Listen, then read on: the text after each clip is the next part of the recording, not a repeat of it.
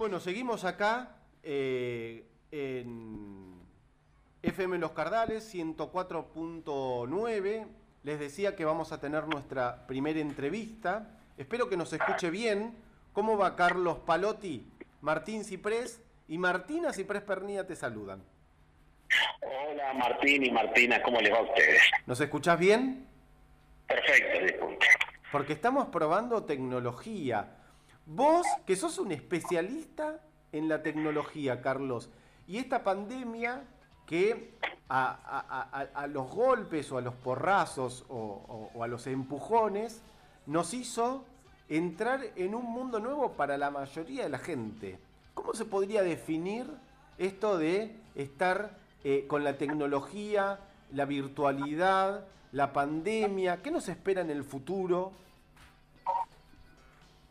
Bueno, a ver, eh, lo que vino a producir la pandemia no es un cambio, sino una aceleración del cambio, ¿no? Eh, lo que se llama la transformación digital es algo que se viene produciendo ya hace un tiempo, que no solo nos, nos, nos afecta, nos, nos, nos eh, participa en nuestra vida, porque digamos internet, telefonía celular, computadora hace muchos años ya que tenemos, sino que últimamente, los últimos años, nos está transformando nuestra forma de, vida. La pandemia vino a acelerar ese proceso. Es decir, por ejemplo, todos los que estaban estudiando este, estudiaban de una manera física, iban a escuela, este, un instituto, una universidad, en algunos casos con algunas materias virtuales, pero en general le iba físicamente y ahora eh, han descubierto de que la educación también podría ser virtual, ¿no? Sobre todo en determinados este, en determinados años, determinados segmentos. Hemos aprendido que podemos hacer una consulta de manera virtual, un médico nos puede atender virtualmente y nos puede hacer una receta electrónica. Hemos aprendido que podemos hacer muchas más cosas comprando cosas sin necesidad de movernos físicamente hacia, hacia el lugar donde esta se vende al negocio.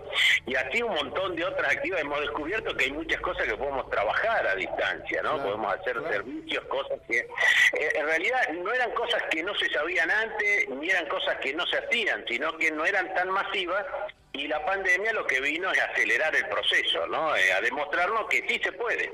Se puede hacer este, más medicina virtual, se puede hacer más educación virtual, se puede hacer más compras virtuales, se puede hacer más trabajo virtual, ¿no? Vos que trabajás en el desarrollo de, tecnología y de unir personas con la tecnología, ¿cómo, cómo ves el mundo post pandemia? ¿Esto llegó para quedarse? Eh, esto que vos decís de hacer consultas del médico eh, virtualmente, ¿llegó para quedarse? ¿El trabajo virtual llegó para quedarse? Sí, definitivamente. Esto, digamos, para tratar de hacer un símil, si no te recordás mal, hace unos años atrás empezaron a aparecer los cajeros automáticos en las... Eh, frente a los bancos, ¿no? En realidad al principio algunos que íbamos al cajero y la mayor parte de la gente iba físicamente a la sucursal a hacer las operaciones, a cobrar. Nos recordamos todos muchas veces las colas de jubilados que aún todavía existen, pero bastante más moderadas. Bueno, de a poco fuimos aprendiendo de que era más cómodo trabajar con el banco, con un cajero automático, después aprendimos que era mejor trabajar en un cajero o acceder a la información o lo que necesitábamos de un banco este, a través de la web y después aprendimos que era mejor con el celular todavía, ¿no? Este, ahora, eh, por supuesto, seguimos necesitando tener una sucursal donde alguna vez ir a firmar algún papel, hacer algún trámite, pero ya muchísimas menos veces que la que íbamos cuando vivíamos en un mundo totalmente de presencialidad. Bueno, esto es lo mismo que lo que va a pasar. Lo que va a pasar, y esto para toda tu audiencia, no es que vamos a volver a tener 100% de clases presenciales, que vamos a necesitar tener que ir a los consultorios para hacer una consulta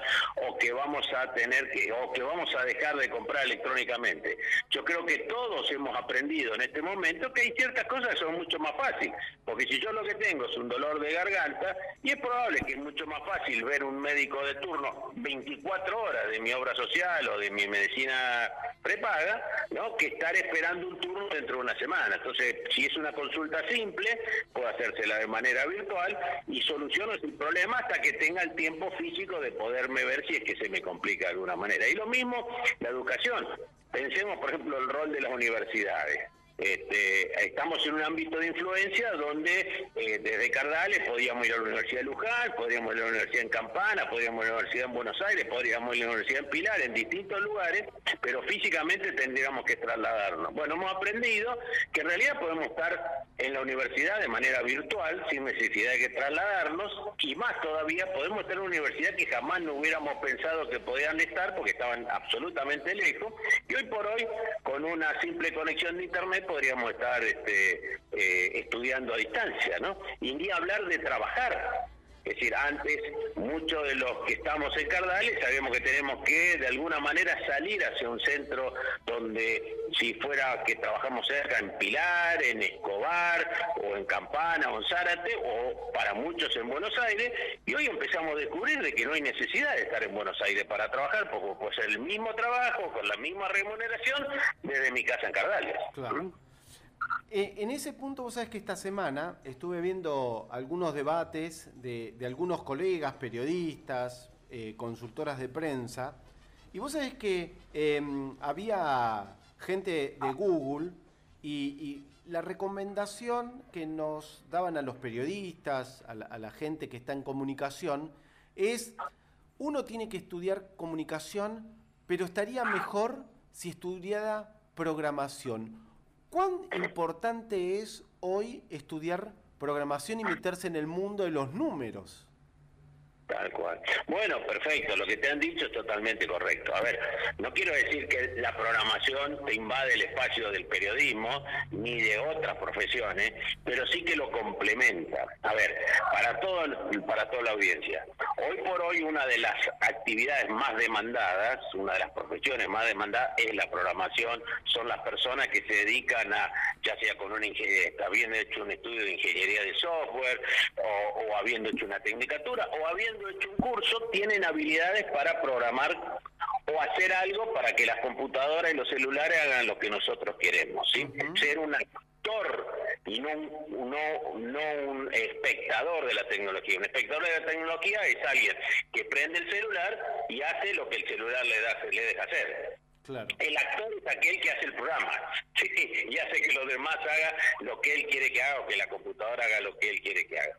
Entonces, es cierto que hay por hoy una demanda muy grande de programación, de programadores y de paso, déjame pasar el mensaje eh, los impulsos, le doy una sugerencia muy fuerte a todos los este, los habitantes de Cardales que tengan ganas de estudiar, tenga la edad que tenga, es que aproveche y le meta a, a, los estudios en las carreras ligadas a programación o carreras digitales, porque hoy por hoy no solo generan mucho empleo en Argentina, mucho empleo en Argentina y en el mundo, sino que por otra parte es una habilidad cada vez más demandada. Y ahora voy a la segunda parte, que es lo que vos me planteabas.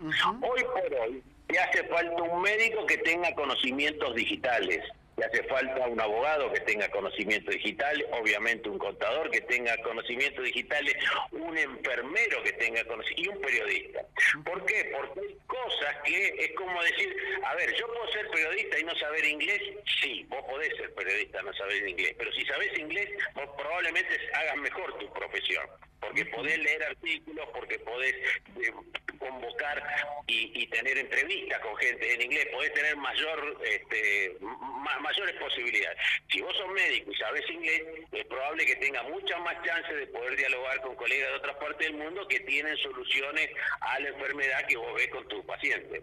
Bueno, de la misma manera, la programación te agrega una serie de conceptos de lógica, de lo que llamamos los algoritmos, o sea, saber armar algoritmos, de forma tal de poder interpretar mejor algunos fenómenos que se producen en tu propia, tu propia profesión. Así que eh, la programación puede ser o una actividad en sí misma por la cual uno va a vivir, de la cual se va a desarrollar, la que va a hacerlo como una profesión, o un excelente complemento de otros, de otros estudios para, para hacer, para tener una cultura general, y no solo cultura, sino una posibilidad de desarrollo profesional mucho mayor. Bien. Te va a hacer una pregunta Martina. Hola, Carlos, ¿cómo andás? Hola Martina, ¿qué tal?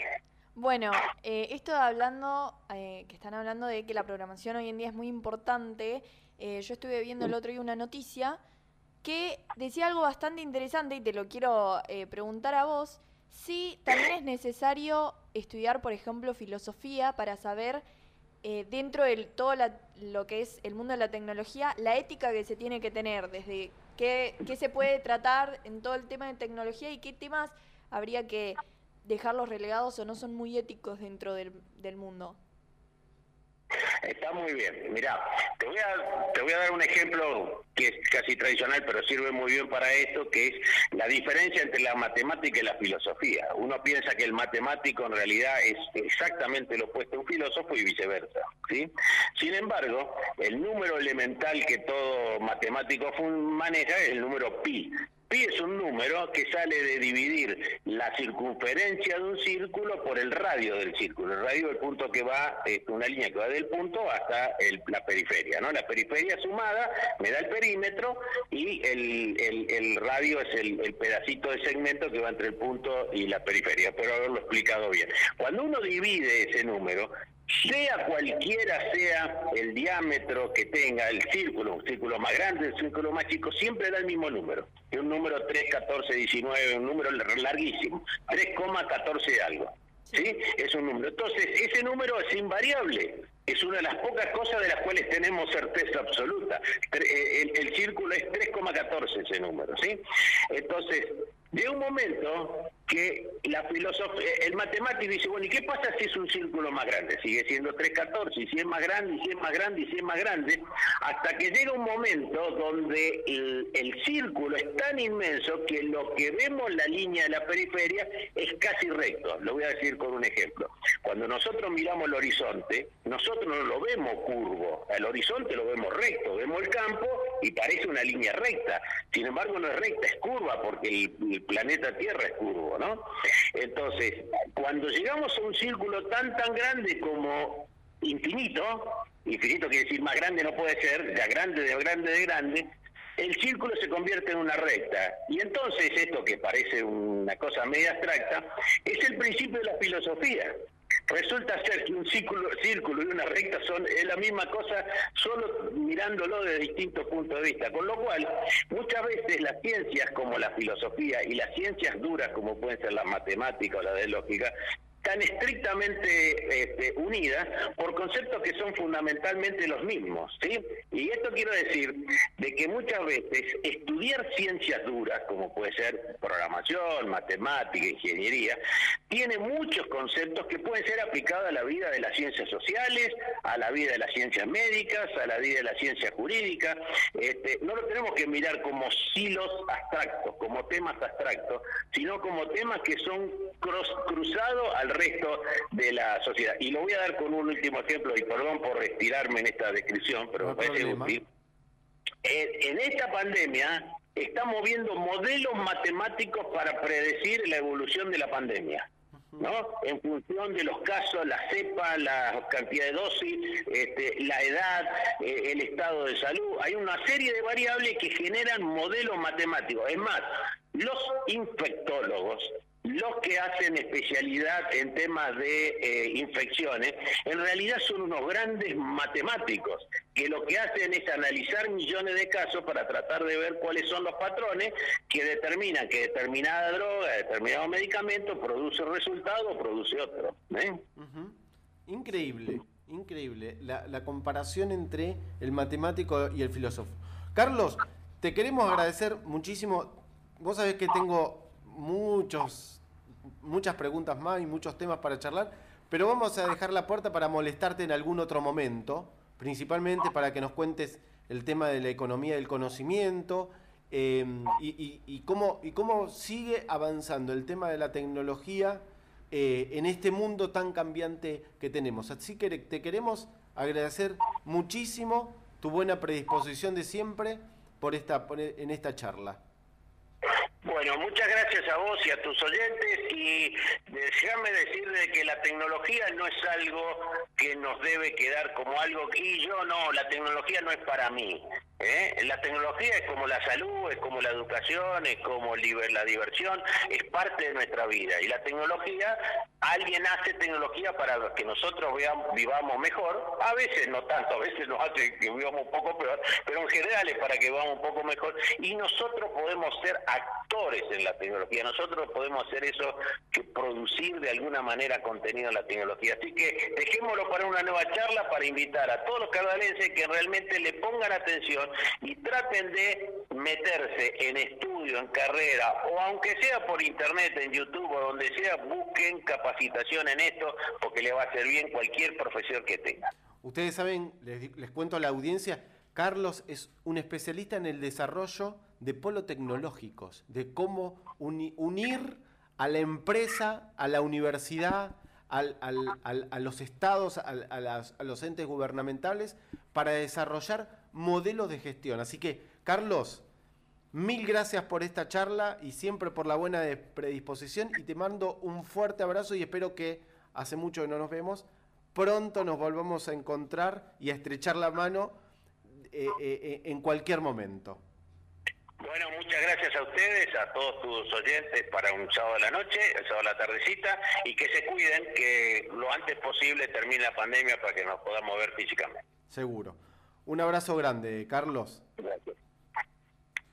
Gracias a ustedes. Carlos Palotti, ¿eh? un, una persona que sabe muchísimo, muchísimo de, tecnología. Bueno, nos dio ahí como una, una aproximación de este tema de la tecnología. Hay que estudiar. La próxima vez que vamos a hablar con, Carlos seguramente le vamos a pedir precisiones a dónde es los mejores lugares para estudiar, para desarrollarse en este tema de, de la tecnología. Bueno, hacemos una pausa. Bueno.